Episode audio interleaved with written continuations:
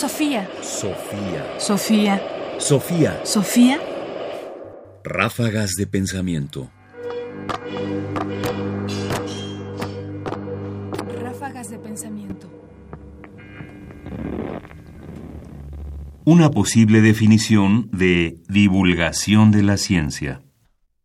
Las definiciones son importantes, sobre todo porque nos permiten enmarcar con claridad cuáles son los límites, en este caso, de una actividad específica como lo es la divulgación de la ciencia, dentro de un marco conceptual claro. Pero, ¿qué es lo específico de la divulgación científica?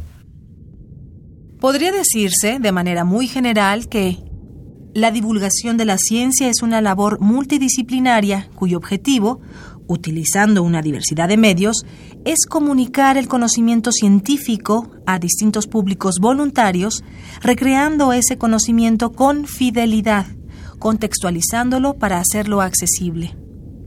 Así, el divulgador debe mínimamente tener cultura científica, debe utilizar alguno de los medios de comunicación y debe recrear el conocimiento.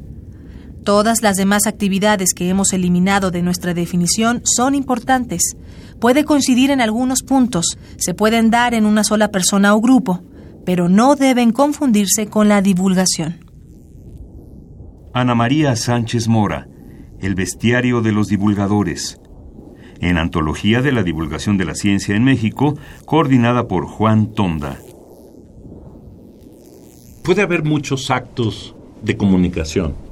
De hecho, uno puede o debe pensar en la ciencia como un gran proceso de comunicación que empieza desde aquel que produce los datos básicos del trabajo científico hasta aquel del divulgador que los comunica a todo el mundo. Y para poder distinguir en ese gran mapa de la comunicación cuál es el lugar exacto que ocupa la divulgación, conviene tener una definición.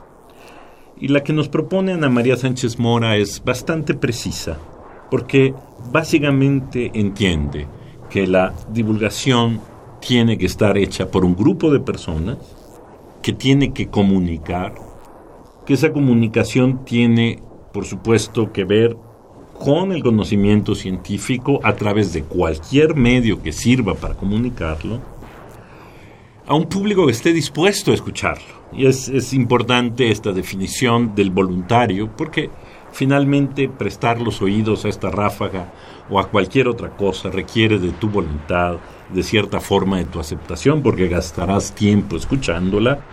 Y finalmente que aquello que se comunica sea fiel. Y noten que no tiene que ser idéntico, sino solo fiel al conocimiento científico. Porque siempre se discutirá que la transmisión de la divulgación no es la transmisión del conocimiento científico, porque no lo tiene que ser, pero basta con que sea semejante, porque al final el punto es permitirle a los demás recrear el conocimiento. Esto nos permite entender cómo el énfasis está puesto en la comunicación, en una forma específica de comunicación del conocimiento que obedece a unos fines precisos y no simplemente a la forma de comunicar o al solo hecho de comunicar.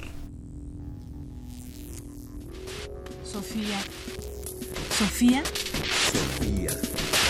Sofía. Sofía. Radio UNAM presenta Ráfagas de pensamiento.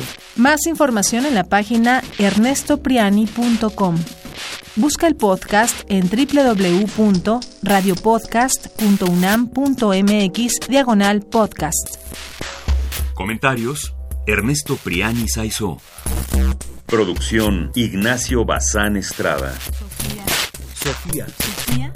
Sofía.